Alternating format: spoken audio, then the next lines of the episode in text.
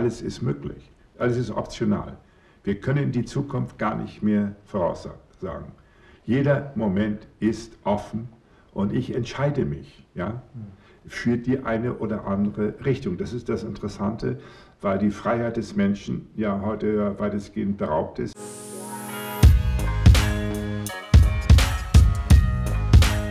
Herzlich willkommen bei Van Frieden.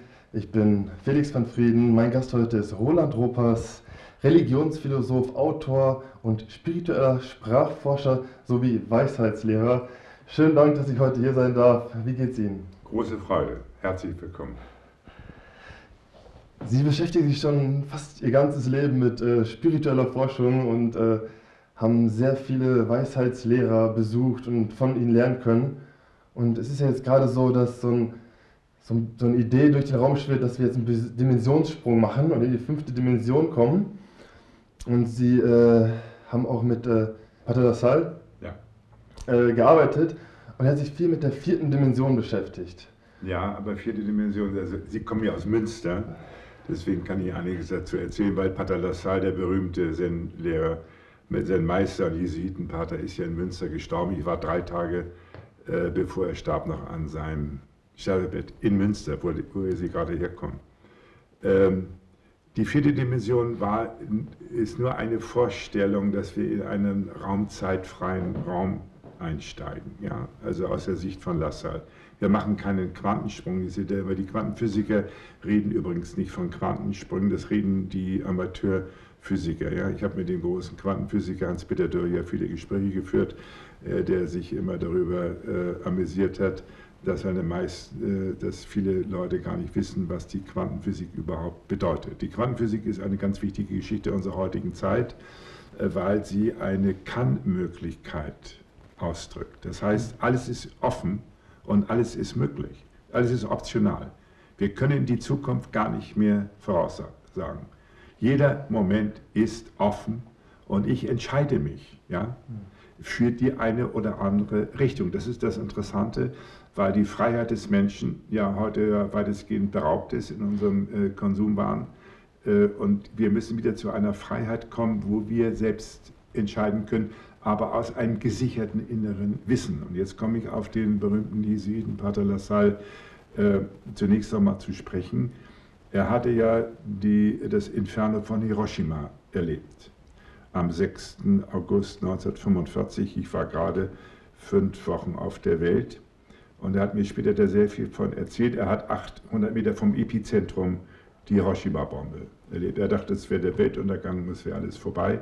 Dadurch, dass er schon damals spirituell sehr geschult war, hat er das sehr gut verkraften können, obwohl er strahlengeschädigt war, das ganze Leben. Er ist ja über, immerhin fast 92 geworden.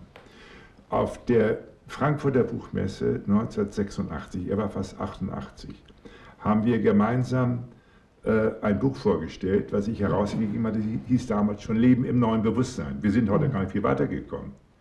Und äh, da sagte er wortwörtlich, und zwar nicht im bösen Sinne, möglicherweise braucht die Welt ein zweites Hiroshima, um endlich aufzuwachen. Hat er damals, überlegen Sie mal, vor 34 Jahren auf der Frankfurter Buchmesse vor ein paar hundert Leuten auf der Pressekonferenz in meinem Beisein gesagt, ich denke oft an seine Worte und genau das erleben wir jetzt. Ja? Wir erleben jetzt äh, einen Zustand, wo die Menschen zum Erwachen kommen müssen. Nicht, zum nicht zur Erleuchtung, nicht zu einer neuen äh, Dimension, sondern endlich aus den falschen, äh, äh, sage ich mal, Denkmustern müssen sie aussteigen, falsche Glaubenssätze. Und wir haben ja in den letzten Jahren, wenn man sich das genau überlegt, eine Atomaufrüstung weiter betrieben, keine Atomabrüstung. Wenn man, äh, der Lassalle, der ja nun wirklich das Inferno von Hiroshima kannte, auch als äh, mit, mit der Atomkraft, hat immer davor gewarnt, wenn das so weitergeht. Und heute ist es so, die Amerikaner und die Russen haben jeweils 700 Sprengköpfe und eine Aufrüstung äh, findet nach wie vor statt. Und mit der Abrüstung sind wir immer belogen worden. Wir werden ja in vielen belogen. Die Politiker belügen uns ja äh, von morgens bis abends und auch die Wirtschaftsmächtigen. Und hier brauchen wir jetzt einen neuen spirituellen Zugang, einen Erkenntniszugang. Nicht, dass wir die verdammen, die machen ja sowieso, was sie wollen. Aber es tut sich jetzt eine viel größere Schicht von jungen Menschen auf, die erkennen, dass diese Weisen wirklich möglicherweise recht gehabt haben. Ja? Viele haben ja in den 90er äh, Jahren dann auf sehr einfache Weise dann versucht zu meditieren und haben das als Wohlfühlcamp ein bisschen benutzt. Es geht nicht um Wohlfühlen. Es geht wirklich um eine geistige Klarheit. Und jetzt haben wir bei Corona einen sogenannten geistigen Lockdown. Ja? Das ist, der Geist muss befreit werden, ja? die Seele nicht. Der Körper und die Seele, die sterben ohnehin, aber der Geist ist ja unsterblich. Und die Unsterblichkeit des Geistes ist das Vermächtnis der großen spirituellen Lehre. Wir sind weit davon entfernt, unsere Unsterblichkeit in uns äh, äh, zu erfahren. Und das ist jetzt die Aufgabe, die ich auch weitergebe. Es ist so, so ein schwieriges Begriff, geistige Unsterblichkeit und auch dieser Begriff des Aufwachens. Es wird jetzt gerade, geht ja so viel in den alternativen Medien rum, äh, wir sind aufgewacht oder, aber dieses Aufwachen, wenn man jetzt von geistiger Freiheit spricht, ist ja nochmal eine ganz andere Dimension. Und das finde ich auch noch so ein großer Unterschied zwischen diesem, ich bin jetzt aufgewacht, was viele Menschen sagen, aber dann aufgewacht im Sinne von diese geistige Freiheit zu erreichen. Das ist ja ein langer Weg. Wie kann man das irgendwie noch Weg, in Worte fassen? Der, der Weg ist gar nicht lang. Wir haben ja wir haben in den letzten Jahren von einem Hyperkonsum gelebt. Ja? Wir sind konsumnarkotisiert. Wenn Sie sich das genau überlegen, unsere äh, noch amtierende Bundeskanzlerin, DDR sozialisiert in einem totalitären System, jetzt ist sie eine Verwaltungsdiktatorin geworden, hat ja vor einigen Jahren das Wachstumsbeschleunigungsgesetz auf den Weg gebracht. Ein Wort mit 36 Buchstaben. Das heißt, per Gesetz ist uns Wachstum verordnet worden.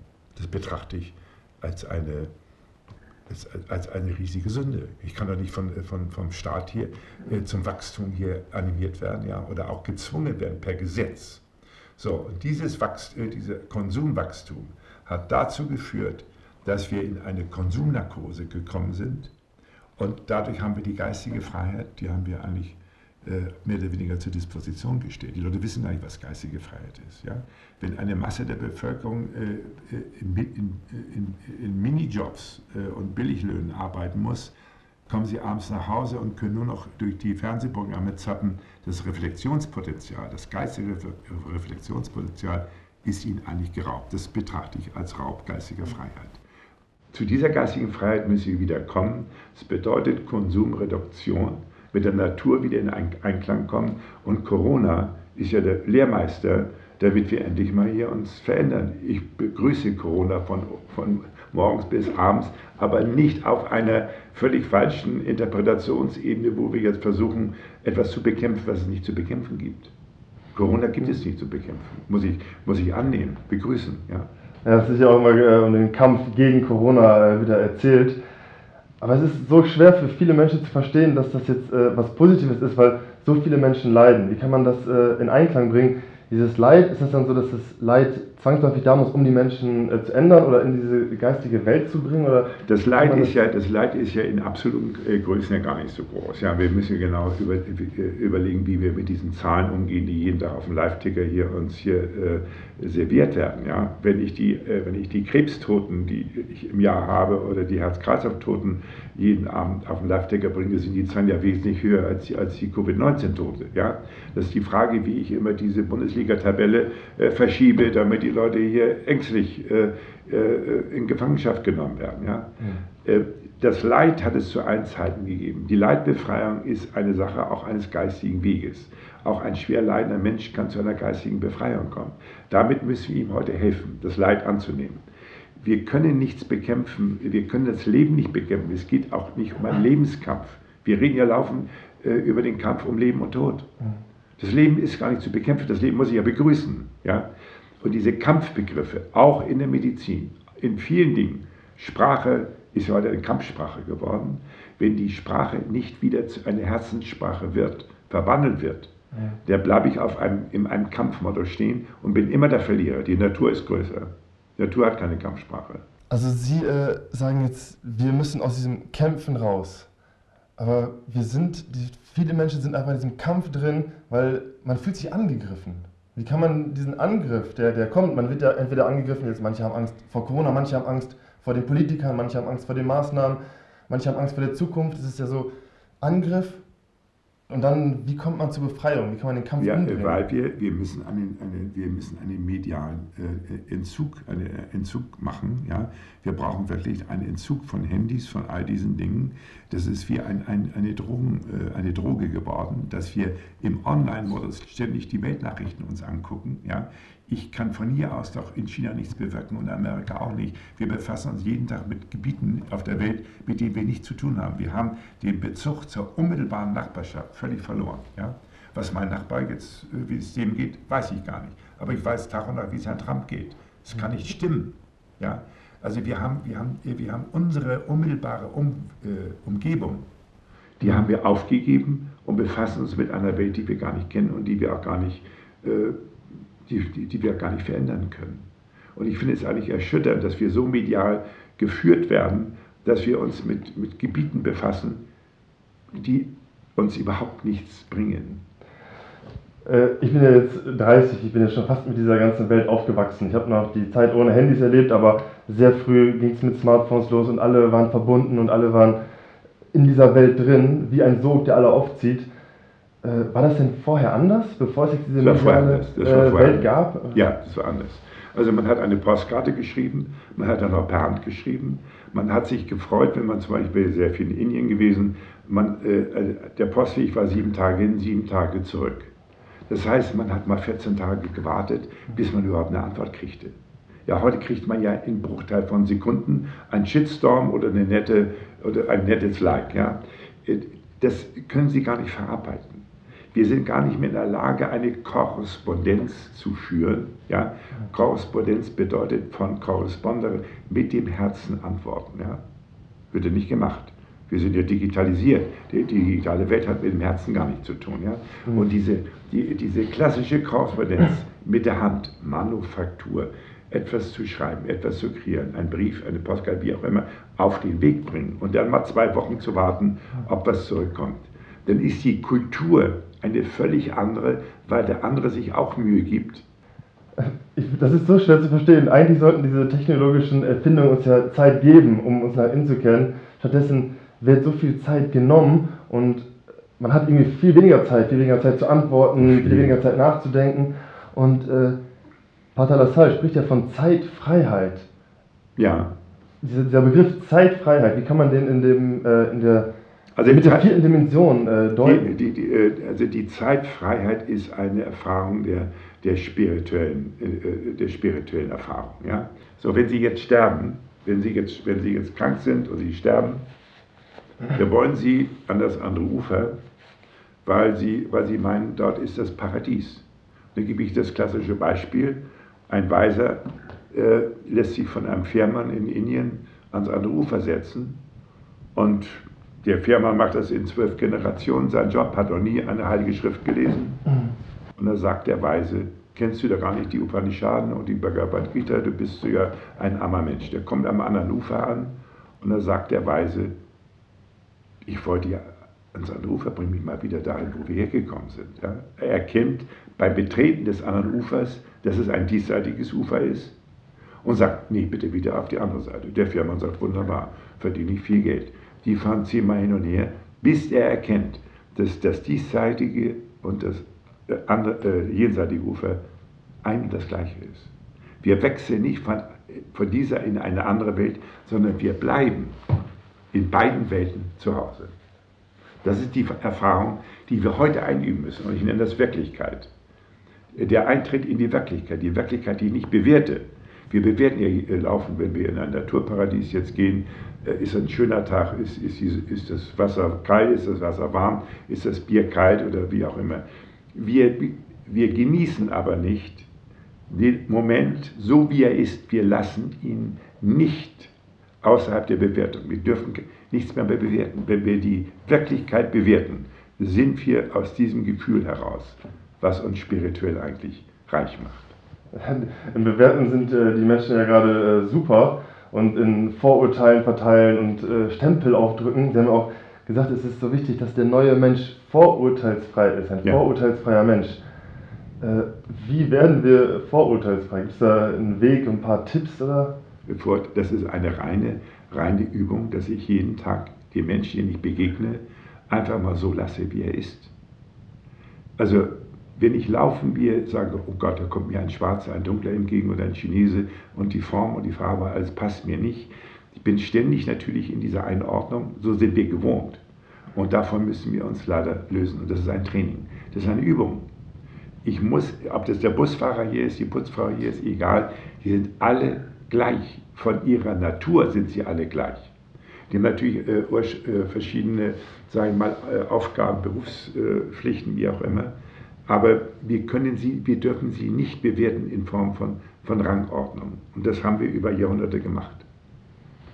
Ja, es äh, fällt mir auch immer wieder sehr schwer, dass jetzt gerade so viele Leute bewertet werden, auch gerade viele kritische Leute, andersdenkende Leute werden bewertet, werden herabgewertet und äh, aber es ist natürlich dann eine geistige Aufgabe für einen selber, auch wenn man bewertet wird. Wie ist das denn, wenn man bewertet wird? Dann ist es ja auch, also, wie kann man damit umgehen? Also, ähm, es ist ja, Sie haben auch einen Begriff jetzt nochmal geprägt, geistige Reinigung. Und wie reagiere ich, wenn ich bewertet werde? Ist das dann auch so eine Übung und dann vorurteilsfrei den Menschen wieder gegenüber sein, die nächste Stufe der vorurteilsfreien? Es gibt, äh, es gibt keine, also man hat ja lange äh, äh, darüber nachgedacht, ob es Stufen der Erleuchtung gibt. Ja? Es gibt, keine, es gibt keine Stufen nach oben, es gibt Leichtigkeitsgrade, die nach innen gehen. Ja? Der Weg, der nach innen geht, bedeutet ein Reinigungsweg. Wir sind ja von Geröllschichten, wir sind wie eine lebendige Mülltonne, ja? auch vom Essen her. Und wir müssen uns ja mal befreien von, von überflüssigem Müll. Das kann vom Unterbewusstsein sein, das kann aber auch von Essensresten sein. Dieser Weg nach innen muss freigeschaufelt werden. Ja? Und das bedeutet einfach hinsetzen, gar nichts tun. Auch äh, äh die Meditation ist kein aktiver Prozess. Also die, ich lehre die Kontemplation. Die äh, Meditation ist vielleicht noch aktiv, aber die Kontemplation, das Schauen, ohne Gegenstand, ohne Gegenüber, ist die höchste Form der Erkenntnis. Im Griechischen nennt man das Theorie, Theorie, und Theorie ist nicht ein abstraktes Wissen, wie das die äh, äh, Akademiker uns immer zu verkaufen versuchen auf den Universitäten. Theorie heißt die Wesensschau. Das wissen die gar nicht mehr. Theorie, ich schaue im Prinzip in die nackte Wirklichkeit, ohne sie zu bewerten. So, und das ist eine hohe Form der Erkenntnis. Und was ich in der Theorie durch das Schauen erfahren habe, setze ich dann in die Praxis um. Die Voraussetzung für die Praxis ist immer ein Schauen in die Wirklichkeit. Das ist Theorie und das ist nicht abstrakt, das ist sehr konkret. Okay, das ist, äh, ist dennoch schwer zu verstehen und vor allem der Begriff Kontemplation und Meditation. Kontemplation, ja. Da sitzen und vorurteilsfrei schauen. Ja.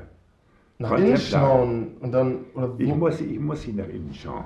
Also diese, diese Innenschau ist natürlich, das wurde immer so erzählt, ich gucke mir die Natur an, kontemplativ, so wie sie ist. Ich gehe in der Natur, ich gehe in der Natur spazieren, aber bewerte nicht, ob das schwer ist, ob das lang ist, ob es Regen ist oder wie auch immer.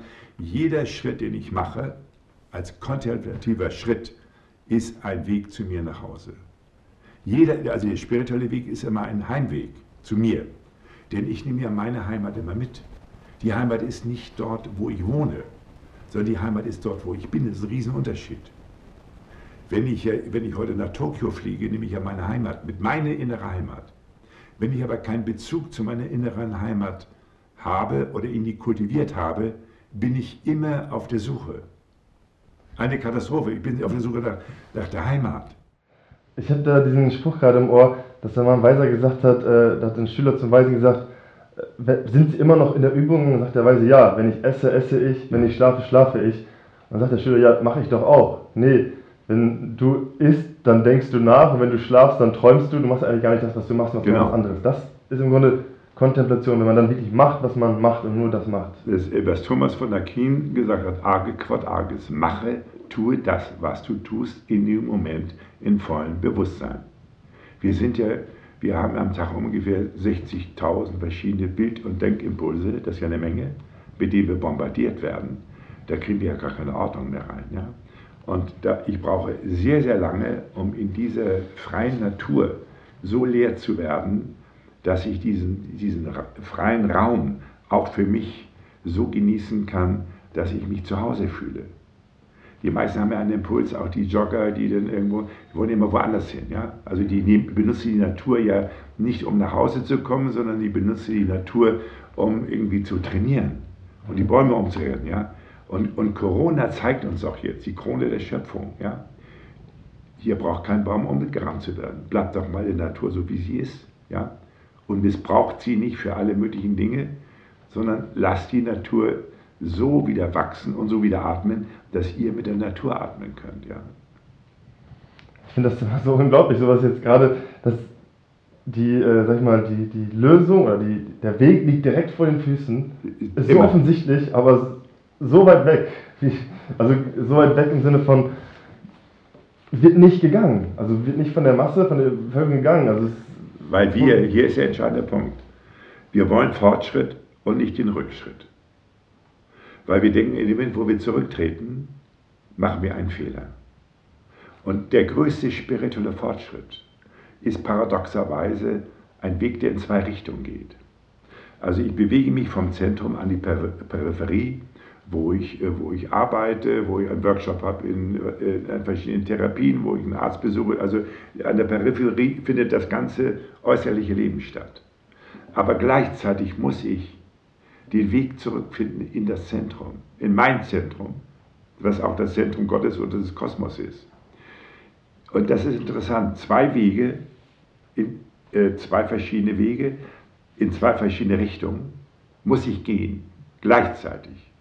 Wenn ich nur einen Weg gehe, bin ich nachher diesen, äh, äh, bin ich den zentrifugalen Kräften ausgesetzt an der Peripherie und komme nicht mehr zurück. Die meisten Menschen kommen ja nicht mehr zurück, finden den Heimweg nicht mehr. Nicht, weil sie ihr Haus nicht kennen, sondern weil sie ihr inneres Haus nicht kennen. Sie haben es auch nie betreten. Es gibt ja dieses berühmte Wort Habitare Secund. Das hat der große Benedikt, äh, der Bettinermönch Gregor der Große im, im 6. Jahrhundert geprägt. Bei sich selbst wohnen, Habitare Secund. Die Meißler sind doch außer sich, sind ja nicht bei sich. Und die meisten sind ja, leben ja von einer Anstrahlung, ja. Äh, die gehen auf die Bühne, die großen Bühnensänger, die meistens ja nur Mikrofonhalter sind, sind ja keine Künstler, die halten ein Mikrofon, haben große 10.000 Watt.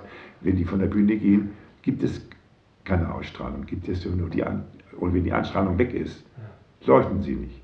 Die Ausstrahlung kommt von innen, die kann ja nicht von, die kann nicht von außen kommen.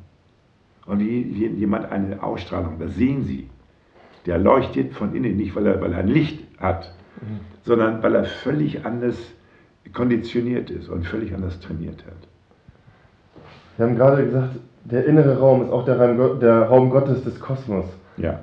Aber ähm, Sie haben auch mal gesagt, der Begriff von Gott ist auch ähm, schwierig in der heutigen Zeit zu sehen. ja, Gott, gibt, Gott gibt es nicht. Also das, also das kann ich wirklich also überzeugend sagen. Ich bin ja bei den Jesuiten groß geworden, habe die ganze Welt gesehen, habe viele Diskussionen in dem großen Dialog der Weltreligion ja geführt.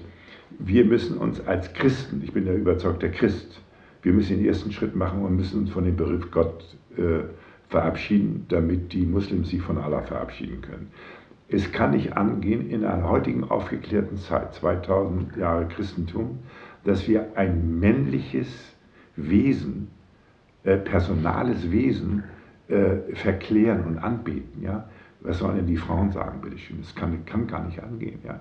Und denn auch noch personal und dann auch noch männlich, dominant. Da haben wir einen großen Fehler gemacht, äh, denn wenn man die, die zehn Gebote ernst nehmen würde auf dem Berg Sinai, soweit sie überliefert sind, heißt das allererste Gebot, das erinnern Sie wahrscheinlich auch noch, du darfst dir kein Bild von Gott machen. Das allererste Gebot. Das bedeutet ganz konkret, das Bild von Gott existiert nicht. In dem Moment, wo ich das mache, das haben wir ja gemacht über Jahrtausende, in den Kirchenbilder, Michelangelo und wer alle gemalt hat, ja, wir haben uns Götzenbilder geschaffen, einen mythologischen Dschungelcamp. Ja. So, von diesem Bild wieder frei zu werden, ist ein Teil der Kontemplation. In der Kontemplation habe ich die Bilder nicht mehr. Aber dennoch gibt es ja diesen Begriff zum Beispiel von Jesus, Vater unser, oder der, der Gottesbegriff als Gottesreich, Gottesreich erschaffen. Gibt es da einen Unterschied oder, oder Himmelsreich? Wie kann man das, das sehen? das ist meinen Sie nur, meinen Sie nur Gott als, äh, als Person oder als. Nein, als kosmisches Wesen. Das heißt ja im Lukas-Evangelium 17,21, eine der ganz wichtigsten Passagen. Das Königreich Gottes ist inwendig in euch. Das heißt nicht außerhalb von mir. Das ist der Raum, den ich betreten muss. Das ist der Raum, der kosmisch göttlich ist, in mir, nicht außerhalb. Man hat leider später in den Übersetzungen, mit der Einheitsübersetzung, im, im, in Übereinstimmung mit der evangelischen Kirche, äh, diesen Text verfälscht und hat daraus gemacht, das Königreich Gottes ist mitten unter euch. Das ist ein Riesenunterschied, ob ich sage in euch oder unter euch.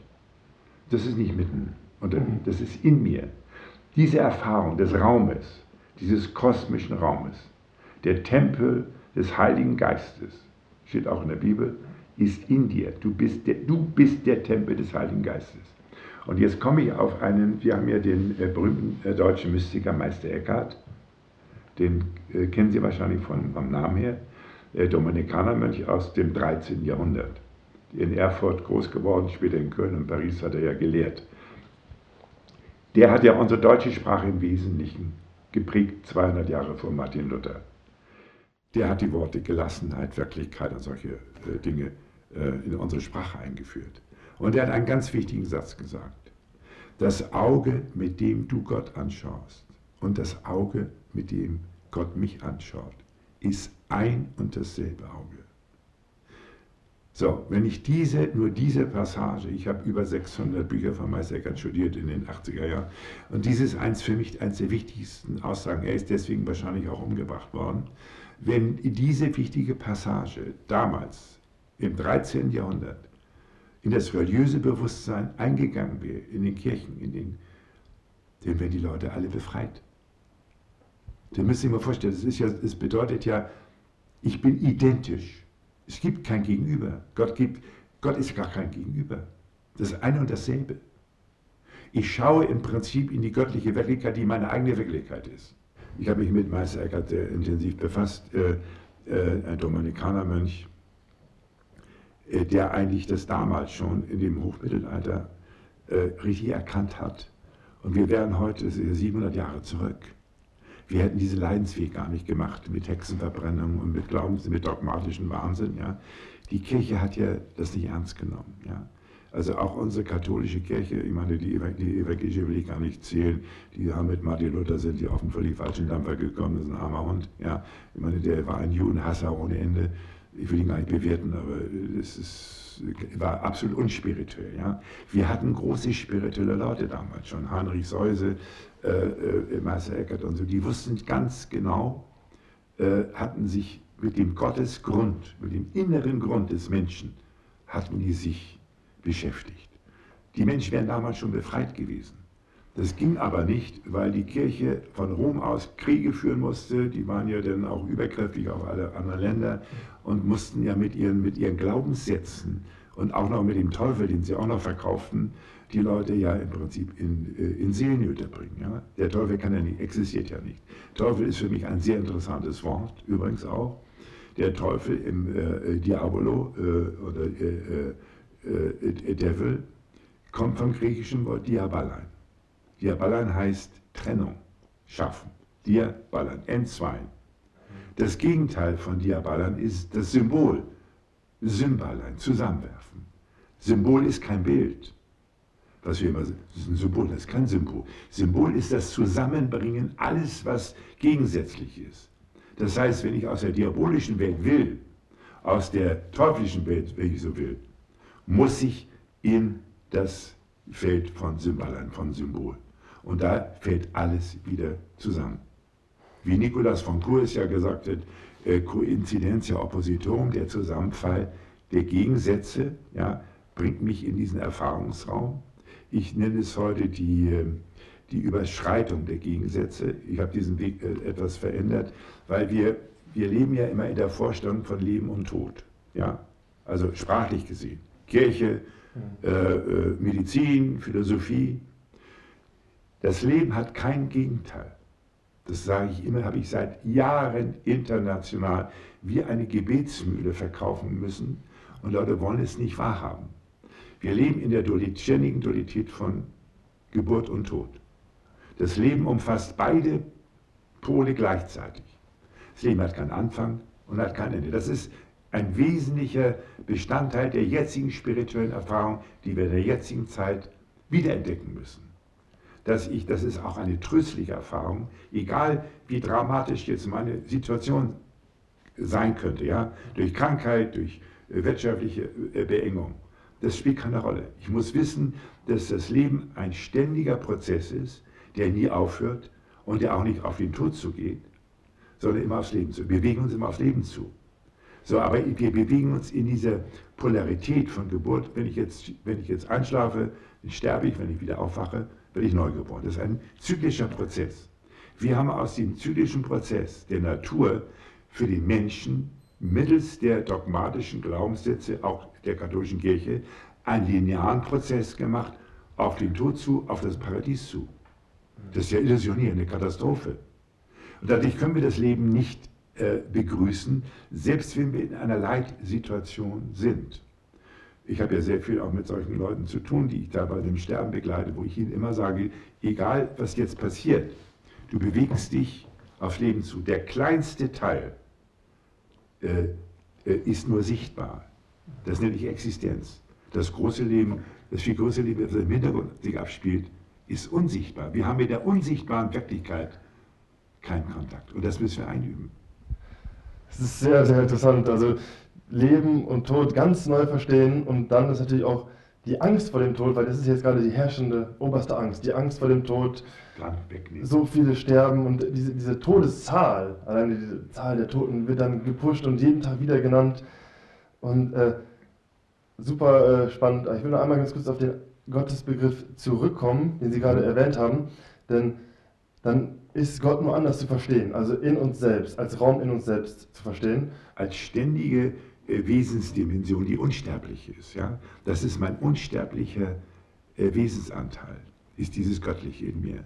Das ist, ja dann, das ist ja auch ganz wichtig verknüpft mit dem Leben an sich wahrscheinlich. Ja. Das Leben und der unsterbliche Gottesanteil in uns selber haben dann eine direkte und Verbindung. Das, und das hat geistige Dimensionen. Wir müssen ja, das ist interessant, immer wieder zu wissen. Wir, äh, es gibt drei Dimensionen: Körper, Seele und Geist. Die Kirche unterscheidet das gar nicht, weil sie auch, ja, der Theologen, die alles Anfänger sind, ja. Selbst der große Müller und all diese Leute sind ja katastrophale Dogmatiker, ja. Es gibt eine klare Unterscheidung zwischen Seele und Geist, die nach wie vor nicht gemacht wird. Der Körper stirbt, die Seele stirbt, der Geist ist unsterblich. Das haben wir noch nicht vollzogen. Wir leben in einem hellenistischen Weltbild von Plato, auch die Kirche, der vom, von der unsterblichen Seele äh, äh, gesprochen hat. Vom Geist war nicht die Rede. Also der Geist im, im, im Griechischen ist Pneuma und die, und die Seele ist Psyche und der Körper ist Soma. Die emotionalen Anteile und die körperlichen Anteile, die sterben, die gehen, die wechseln sowieso ständig. Aber das Geistige, was nicht greifbar ist, was unendlich wirksam ist und wirklich ist, das bleibt. Und zudem haben wir nicht genügend Vertrauen, weil wir zittern auf einen leidvollen Todesprozess, der auch illusionär ist. Und das macht, das macht mich sehr, sehr traurig. Denn wir haben ja äh, immer wieder davon geredet, wenn jemand stirbt, er ist hinübergegangen. Mhm. Bitte schön, wohin? Er ist, er ist eben nicht hinübergegangen. Er ist eingetreten in die viel größere Lebenswirklichkeit, was ich den Leuten immer sage. Welche, welche, welche äh, welche Schwelle will ich bitte überschreiten in diesem unendlichen Kosmos, wenn ich sterbe? Wohin? Ich bleibe hier, der Geist bleibt hier. Und es ist ein Riesenunterschied zwischen Übertritt und Eintritt. In dem Moment, wo ich den Leuten wirklich sage, egal was bei euch äh, passiert, ihr tretet immer in die viel größere Lebenswirklichkeit ein, in welcher Lebensphase auch immer. Ihr müsst nur wissen, dass es eine ständige Möglichkeit gibt, in diese Wirklichkeit zu kommen. Und das nenne ich Kontemplation. Und das nenne ich wieder Entdeckung einer großen äh, kosmischen Weisheit. Und das ist nicht innovativ, sondern es ist kreativ und entdeckerisch äh, stark. Ja.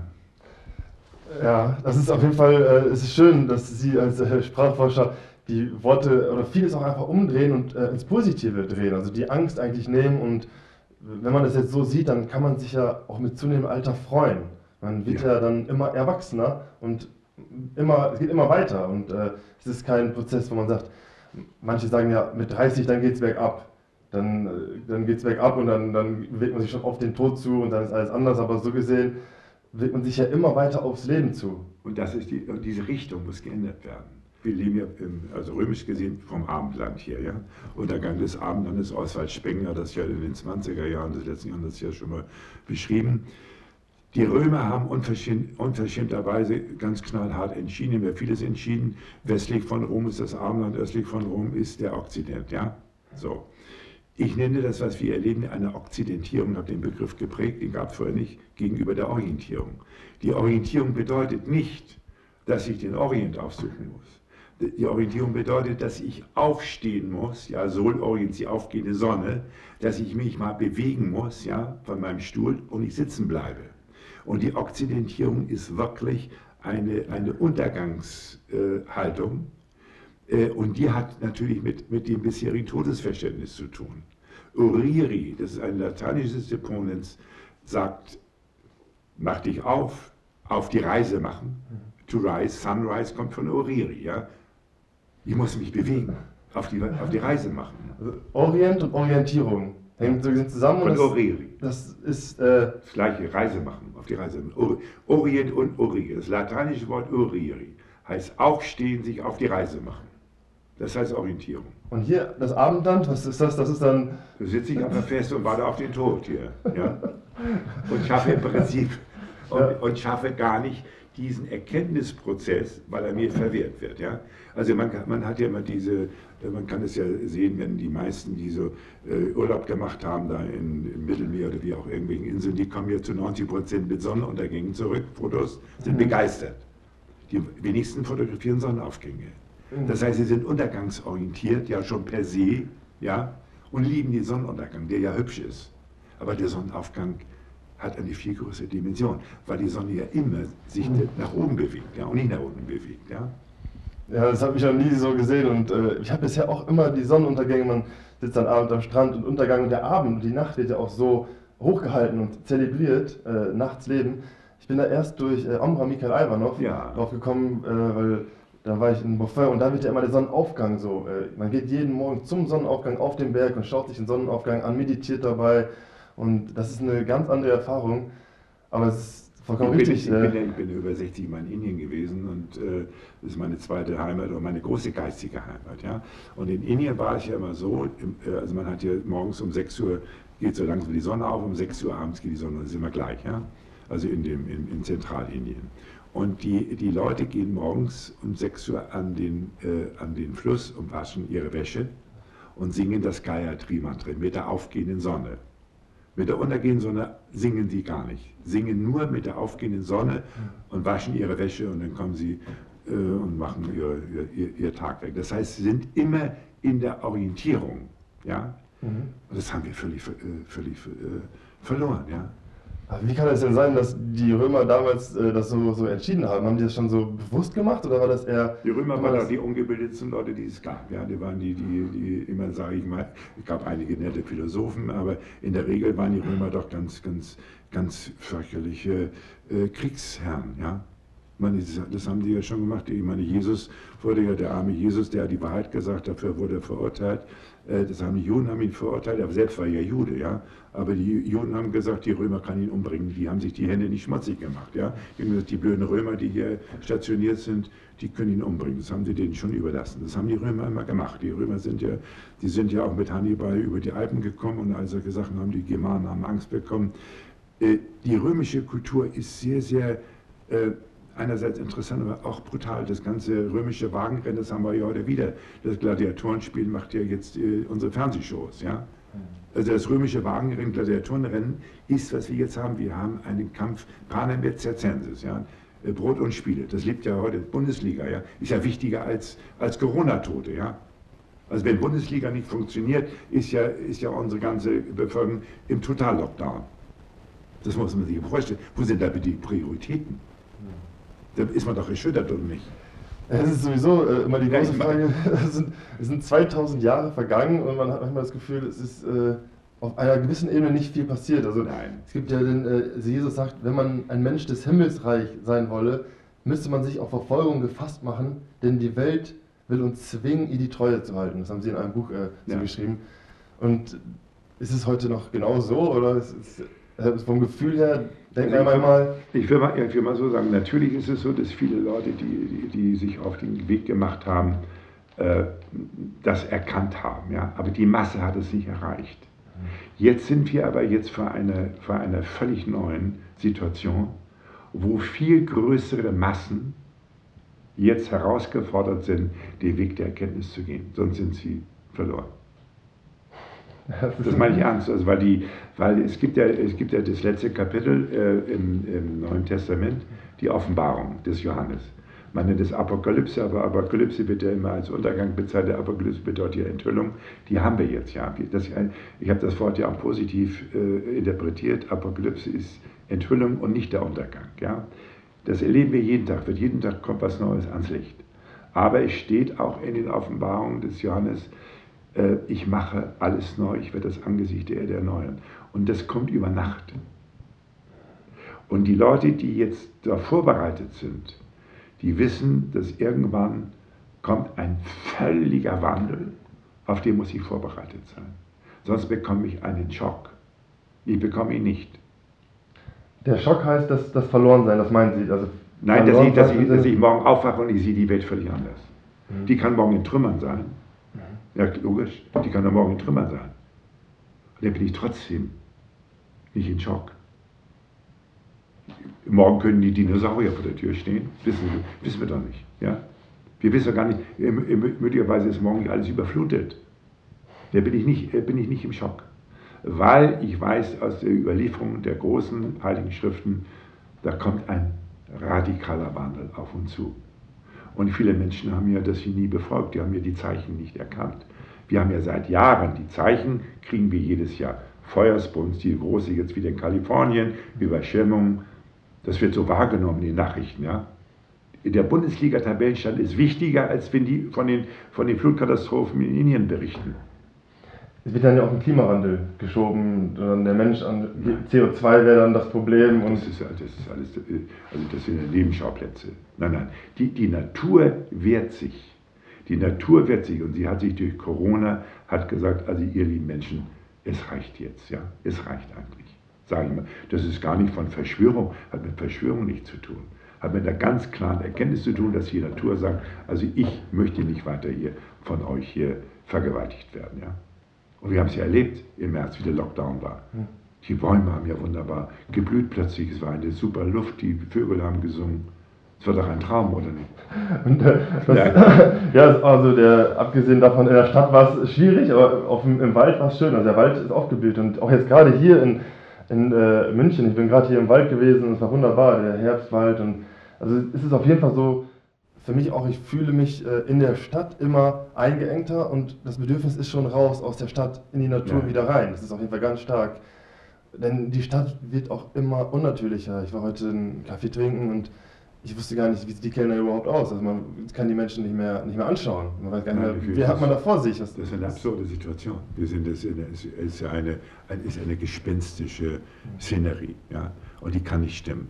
Und wenn wir weiterhin, und hier ist ein wichtiges Wort, also die, der Wettbewerb, ja, der jetzt mit den, mit den, mit den möglicherweise mit den Impfstoffen hier losgeht, ja, das ist ein Pharmawettbewerb.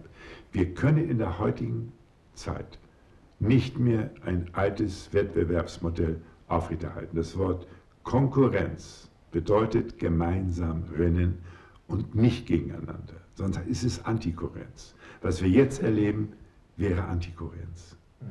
Das haben wir lange gemacht. Wie kann es denn sein, dass so viele Wörter umgedreht worden sind? Ist das, nee, ich kenne das jetzt nicht ganz, ganz, einfach, weil die Leute sich ja nicht Gedanken machen. Ja? Also ich drehe die Wörter gar nicht um, sondern ich bringe sie eigentlich in den ursprünglichen äh, Bedeutungsraum zurück. Das bedeutet auch eine Form der Entdeckung. Ja?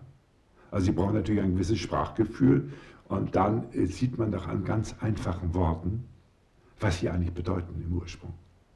Ist das was mit äh, der deutschen Sprache was Besonderes oder kann man Nein, das auf jeder Sprache? Wie das, das Gleiche, ja.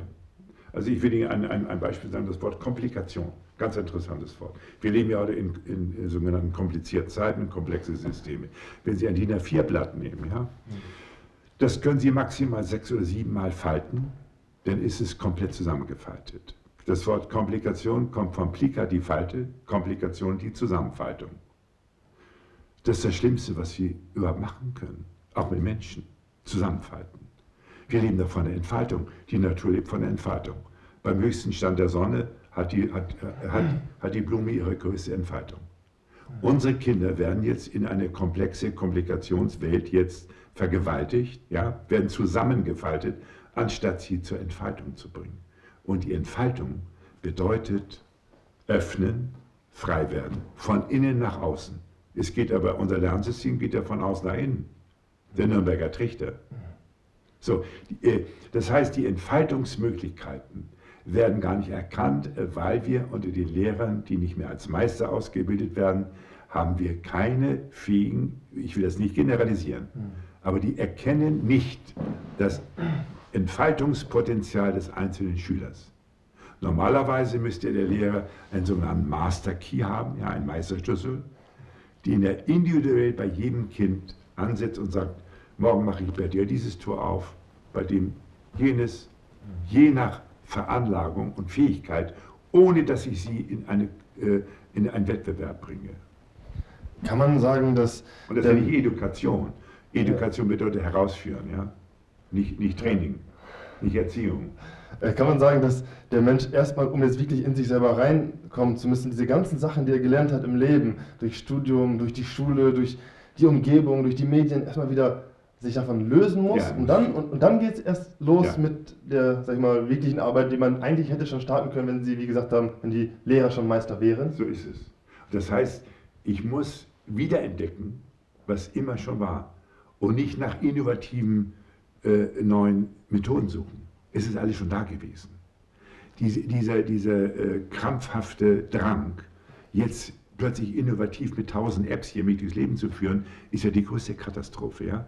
Wenn, mein, wenn, mein, äh, wenn mein Handy äh, mich durchs Leben hier navigiert, der bin ich ein Navigationssklave. Ja? Das sind wir ja schon. Also ich finde das so äh, interessant, weil es gibt ja so viele jetzt gerade genannte Speaker, die auf der Bühne stehen und so Weisheiten, äh, sag ich mal, verteilen. Das sind ja, ja. irgendwie ist das ja ein Pendant zu Priestern oder zu Meistern, die vor ganz vielen Menschen sprechen und sagen, so könnt ihr leben, wenn ihr so lebt, dann habt ihr alles unter Kontrolle. Und da spielt ja häufig diese Technologisierung und diese ganze Welt eine große Rolle. So könnt ihr mehr erreichen, Zeit sparen in kürzerer Zeit. Und die Personen werden ja schon ziemlich hoch angesehen, teilweise auch so wie Meister behandelt. Sind aber keine Meister. Sind keine Meister. Wer, wer so missionarisch, wer, wer immer so Erfolgsmodelle verkauft, ist für mich suspekt. Ich bin der Meinung, es geht nicht um Erfolg, es geht nicht um Profit. Es geht darum, eine größere Zahl von Menschen als bisher in diesen Raum der Erkenntnis zu führen, ohne missionarisch zu sein. Gemeinsam entdecken, aufdecken, was immer schon da war. Das, was, was ich mache. Und das hat, das hat mit sehr viel auch Verzicht zu tun. Ich könnte ja ganz anders Geld verdienen. Ich, äh, ich mache das wirklich, weil ich die Menschen ernst nehme und liebe. Und wir brauchen junge Menschen, die auf diesem Weg bleiben und friedlich und lautlos im Hintergrund dieses Bollwerk der Wahnsinnigen zum Einsturz bringen. Ich bin der Meinung, wir sind auf dem besten Wege. Die führenden Medien, die uns über die letzten Monate völlig auf die falsche Fährte gebracht haben, zum Einsturz zu bringen. Und das geht jetzt zum Beispiel durch so ein Interview, Interviews, Menschen, die fast. Die weitergebracht werden, ja. Weitergebracht werden, die authentisch sind, vielleicht auch zurück zu sich selbst, wie Sie sagen, zurück zu sich selbst. Das ist ein interessanter Punkt. Und äh, da habe ich auch so das Gefühl jetzt gerade, dass der Druck von außen so groß ist, dass die Menschen immer so weiter aufploppen. Und ich habe vorher mal gedacht, in Münster, äh, wo sind denn die ganzen Menschen? Wir, wir, dachten, wir müssen jetzt irgendwo hin und äh, Leute suchen. Und jetzt gerade so, ah, da, da, da, da sind die Menschen, die auf der Suche sind und wieder sich entfalten. Aber der, aber der entscheidende Wort ist, also es gibt das schöne Wort Heimsuchung. Heim, es wurde ihm heimgesucht. Nein, er muss sein Heim selbst suchen. Das heißt, in dem Moment, wo ich, egal wo ich bin, auch auf einer Demonstration, wenn ich bei mir bin, in meinem eigenen Wohnort, dann habe ich eine ganz andere Möglichkeit der Ausstrahlung auch auf die anderen. Das heißt, ich muss mich erstmal so orten, ja, wo ich bin, und sagen, hier bin ich. Ich frage ja äh, Schüler, die äh, bei mir schon länger in der Schulung sind, ich frage die nie, woher kommst du und wohin willst du, sondern wo bist du? So, und bei der, wo bist du, wissen die Leute oft gar nicht die Antwort. Ja, weil die immer sind, ich komme gerade aus London, morgen geht es nach Paris. Das interessiert mich ja gar nicht. Ja? Wo bist du jetzt? Und auf die Frage können viele Menschen keine Antwort geben. Sie wissen nicht, wo sie sind. Es ist auch sehr schwierig. Es ist einfach so, das habe ich auch bei mir zum Beispiel, dass dieser Zeitdruck, als ob, man, als ob die Zeit weglaufen würde. Als ob die man Zeit gibt es ja nicht. Also wenn, äh, also wenn Sie mein Buch, äh, da gibt es ein großes. Kapitel drin über Zeit. Zeitfreiheit, Zeitnot. Ich bin nicht der Besitzer der Zeit.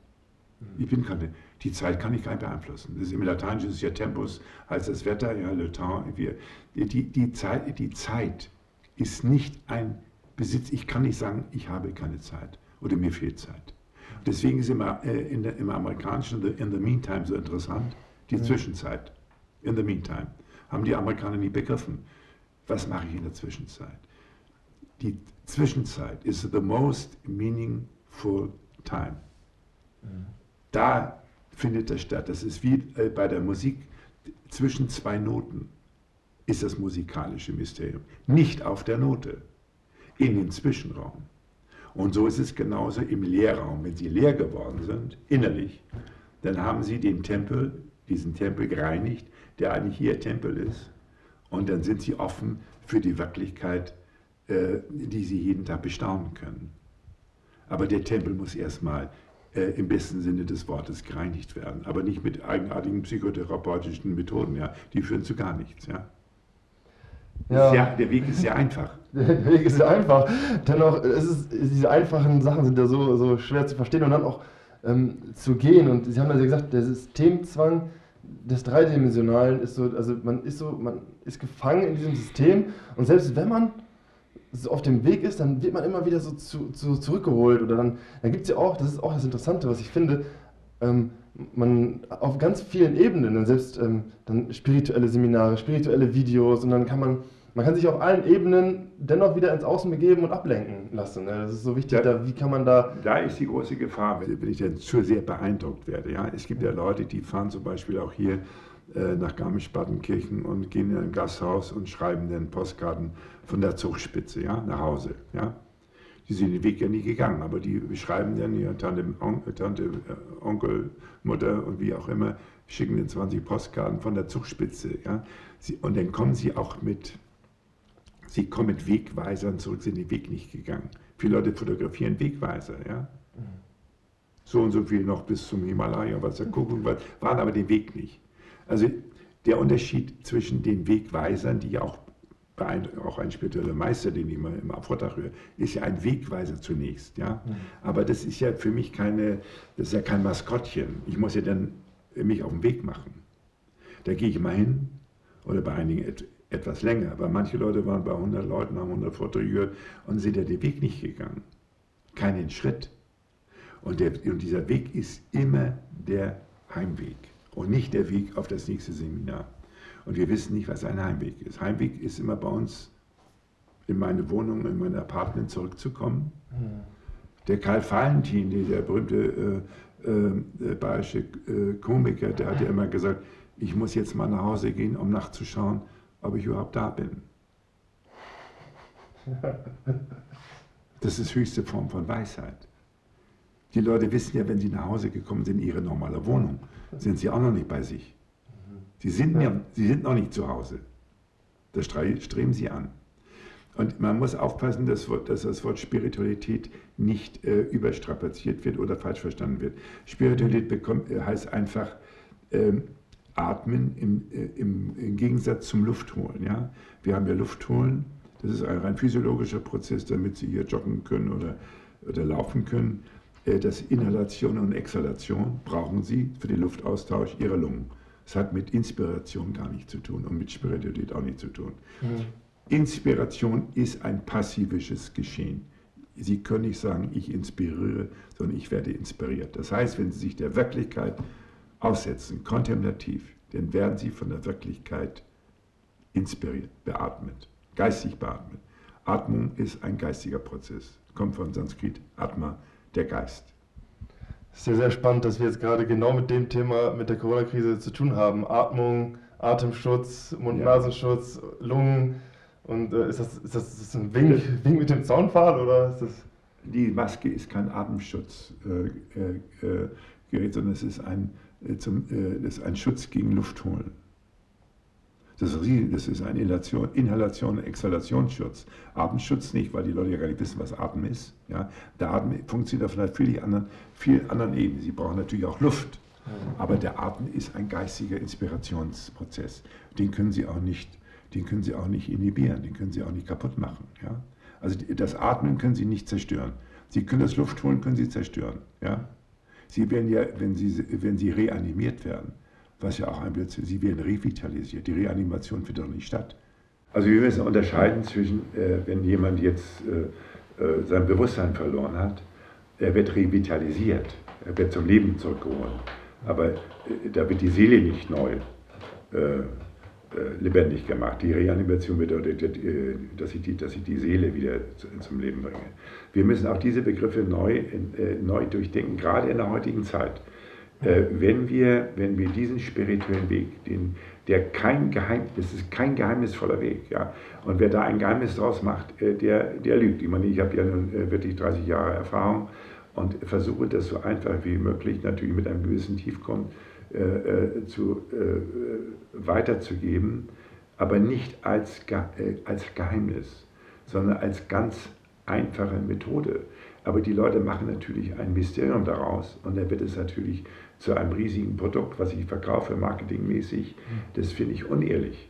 Jesus hat ja auch kein Geld genommen, ja, für seine Wegweisung wurde nur umgebracht, ja, weil er von der Wahrheit gesprochen hat. Also wir, und äh, heute ist es eben so, wenn ich mir den Weg von Jesus angucke, Buddha genauso, egal wen ich da nehme, es waren ganz einfache Menschen aus ihrem kulturellen Setting aus der Zeit. Ja? Jesus aus, aus dem Mittleren Osten, äh, Buddha aus dem, äh, aus dem Fernen Osten. Ja?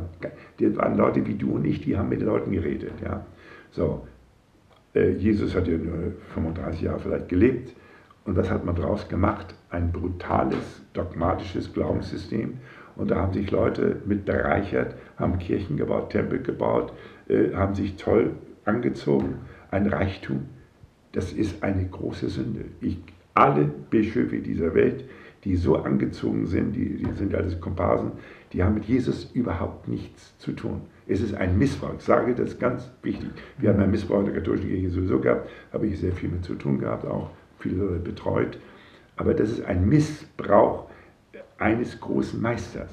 Sie können nicht äh, äh, bei einem Meister gewesen sein und sagen Sie zu Weihnachten in, in den Weihnachtspredigt, oh das arme Jesulein und wie arm und im Stall von Bethlehem, es war kalt, ja, und Sie selbst äh, gehen dann und, äh, an Ihre Weihnachtskranz und, und äh, leben in Saus und Braus. Erleben wir hier bei den großen Leuten, ja. Und das muss aufhören. Die Kirche in dieser, in dieser, in dieser Form hat keine Überlebenschance. Das ist, ähm sehr, äh, sehr interessant, denn ich denke, jetzt gerade ist es ja auch so, das Streben nach Wohlstand, das Streben nach Reichtum ist ganz hoch angesehen. Da hatten wir schon gerade das Streben nach Erfolg. Ähm, und es gibt so diesen Satz, den habe ich mal gehört, äh, Wohlstand ist unser Geburtsrecht. Und eigentlich, also wenn das Reich Gottes da wäre, dann wären wir im Wohlstand. Wie ist denn Wohlstand und das einfache Leben, wie ist das denn zu, zu sehen? Wir, äh, wir, haben, wir haben ein Recht auf Leben. Jeder hat das Recht auf Leben, das ist meine Überzeugung. Und ich darf mich, und das ist die Zukunft des Menschen, darf mich nicht von anderen Menschen unterscheiden. Es ist so, wenn ich größere Gaben habe, das steht in der Bibel auch drin, die muss ich nutzen, aber auch zum Wohl der anderen. Hm. Und darf nicht äh, äh, die Welt, die wir jetzt haben, auch ich bin ja noch viel in Indien gewesen, und äh, diese Armut benutzen, ja, damit ich hier reich werde. Ich kann es nicht ertragen, dass wir hier Textilien von, von, von Menschen aus Bangladesch anziehen, wo die Mädchen 18 Stunden, 20 Stunden da in den Nähstuben sitzen, das halt ist für mich unmöglich. Und das sagt uns Corona auf vielen Ebenen jetzt. Ja? Mhm. Wir, wir brauchen eine, wir brauchen die menschliche Würde muss in den Vordergrund stehen. Also das heißt wirklich dann, das zentrale Thema ist im Grunde das äh, innere Haus aufbauen und da reingehen ja. und dann da, da sich wohlfühlen, anstatt jetzt im Außen eine riesen Villa und Sicherheit und... Da hat kein Bestand. Das kann ja morgens Ende sein. Und viele Leute, die reich sind, sterben manchmal auch sehr, sehr, habe ich oft erlebt in meiner Klinik, sterben sehr qualvoll. Wenn die denn in den letzten Stunden des Lebens diesen Reichtum loswerden müssen, die wissen ja gar nicht, ob sie im Paradies in dem gleichen Haus wohnen können. Ne? Die werden ja enttäuscht. Also, das ist auch besser, besser jetzt schon sich vorbereiten, äh, wie Sie sagten, sonst wird man irgendwann plötzlich hat man einen Schock. Kann man dann auch dann Also das ist ja auch ein großes Thema. Wenn man jetzt ähm, das Leben als äh, ewigen Prozess sieht, aber wenn man jetzt sagt, das Leben ist nicht ein ewiger Prozess, das Leben stirbt, also man stirbt dann irgendwann, wenn Leute das denken, kann man dann einen Schock auch bekommen nach ja. dem Tod und dann denken, boah, es ist ja alles ganz anders und jetzt ja, natürlich. Es wird ganz anders sein. Also es gibt diesen berühmten, berühmten Satz von zwei Jesuiten. Ja, die haben sich, Jesuiten basieren immer so diese intelligenten Leute, die haben sich verabredet, wenn der eine zum Sterben kommt, da soll er der andere dem erzählen, was er erlebt. Ja? So, der eine kommt jetzt sehr nah an, an den Tod, kurz bevor er stirbt, stirbt ja? sagt er zu den anderen Kollegen, totaliter, aliter und stirbt. Völlig anders, als was wir immer diskutiert haben. Okay, ja, ich denke, das ist ein äh, schönes Ende und gerade auch das jetzt so zu sehen, dass wir immer wieder auf den Lebensprozess weiter fortschreiten, das ist so wichtig und ich hoffe, dass wir da, ja, dass wir das äh, so verinnerlichen können und natürlich auch in uns selber dann wirklich dieses, dieses, dieses Haus, den inneren Tempel ja, immer weiter aufbauen. Den müssen wir kultivieren. Ja. Also, die Kultivier, also die Kultivierung des inneren Tempels ist eigentlich unsere spirituelle Aufgabe. Und dann kann Corona mir nichts antun. Ja? Also ich, äh, Corona gibt es seit, seit zig Jahren. Ja? Ich muss Corona willkommen heißen. In dem Moment, wo ich Corona, das ist ja ein, ein Wirt, Corona sucht sich ja einen Wirt. Ich bin der Wirt für Corona, ich bin der Wirt. So, wenn ich Corona bewerte und sage, bist willkommen, aber bring mich nicht um, habe ich kein Problem. Aber die fragen meine Haltung. Aber wenn ich, wenn ich Corona bekämpfen will, dann sagt Corona, nee, weißt du was, dann wird es mal heftig. Ja? Da habe ich noch eine letzte Frage. Wenn wir das so sehen, aber ständig Menschen begegnen, die das ganz anders sehen, wie kann man da ein bisschen zueinander finden? Das ist so schwierig und da sind so viele Mauern und dann ist auch noch die Maske und das ist so. Sie, Sie können Sie, mit ganz wenigen Worten, nicht zu viel. Es, nur, es reicht manchmal nur ein einziges Wort, wo Sie das, was Sie vorhin gesagt haben, Konkurrenz, wo wir gemeinsam laufen müssen, nicht gegeneinander geht bei den Leuten ein Licht auf. Ja. Es müssen Lichter aufgehen. Ja. Das können Sie an ganz wenigen Begriffen heute festmachen. Komplikation, Konkurrenz. Wir brauchen das gemeinsame Laufen, Konkurrere und nicht eine Antikurrenz. Und die Antikurrenz, das finden Sie gar nicht im Wörterbuch, das gibt es gar nicht. Das habe ich ja in die, in die Welt gesetzt. Ja. Genau wie die Begriff, die Sophie, es kommt ja von mir, die Weisheit des Herzens. Ich habe mich ja gewundert, ja, dass in, in 2000 Jahren Geschichte, Sprachgeschichte, das Wort Kardiosophie gar nicht vorgekommen ist bisher. Das hat mich selbst überrascht. Mhm. Ein, ein, ganz einleuchtendes Wort. Jetzt sagen ja Kardiologen zu mir, das haben wir auch nie gewusst. Die Kardiologen müssen sich da auch nicht mit befassen. Aber ich kenne einige Kardiologen, die sagen, das ist ja ein genialer Begriff. Ja. Und da müssen wir, wir müssen in das Herz, wir müssen in die Herzkraft, damit wir nicht zu digitalen Zombies degenerieren. Da sehe ich die große Gefahr. Und die Innovation bedeutet Eintreten in die Wirklichkeit, in das, was schon immer war und nicht was sein wird. Wir wollen ja mal weiter, wohin denn bitteschön? Ja? Nein, wir bleiben mal hier. Wir bleiben bei uns und dann ist es, und diese Kultivierung, die muss jetzt, äh, und ich muss den Geist befreien. Der Geist muss aus dem Lockdown raus. Das mache ich jetzt in einem neuen Buch. Ja? Der Geist muss befreit werden, die Seele und so. Das mache ich als Psychotherapeuten. Aber mein, mein Job als geistiger Lehrer ist, den Geist zu befreien und den Menschen klarzumachen, dass ihr, ihr, ihr lebendiger Geist, unsterblicher Geist, der ist jetzt in Gefangenschaft gekommen. Ja? Und deswegen sind ja die Denkprozesse auch so, so problematisch und ver verworren. Ja? Die Leute sind ja nicht geistig klar. Ein Politiker schon mal gar nicht. Völlig ungeistig. Ja, das ist ja, ja. Ich bedauere sie, sie sind arme Menschen, aber ich kann sie nicht bedauern. Sie haben sich ja, sind ja äh, beamtet und, und werden ja dann auf unsere Kosten einen netten Lebensabend haben, ja, in welchem Lockdown auch immer. Also vielen Dank für das äh, sehr schöne Gespräch und äh, ich freue mich aufs neue Buch. Bis dahin gibt es natürlich dieses Buch zu erwerben, Zukunft Mystik, wird, äh, werden die Inhalte nochmal vertieft und man kann lesen und das ist ja auch wirklich dann, wie Sie sagen, mit Mühe geschrieben, zu Papier gebracht und analog, ganz anders als äh, digital, wobei digital ja manchmal ein Hilfsmittel ist, zu, zur Analogie wieder dann zurück oder zu analogen Hilfsmitteln. Herzlichen Dank, war eine Freude.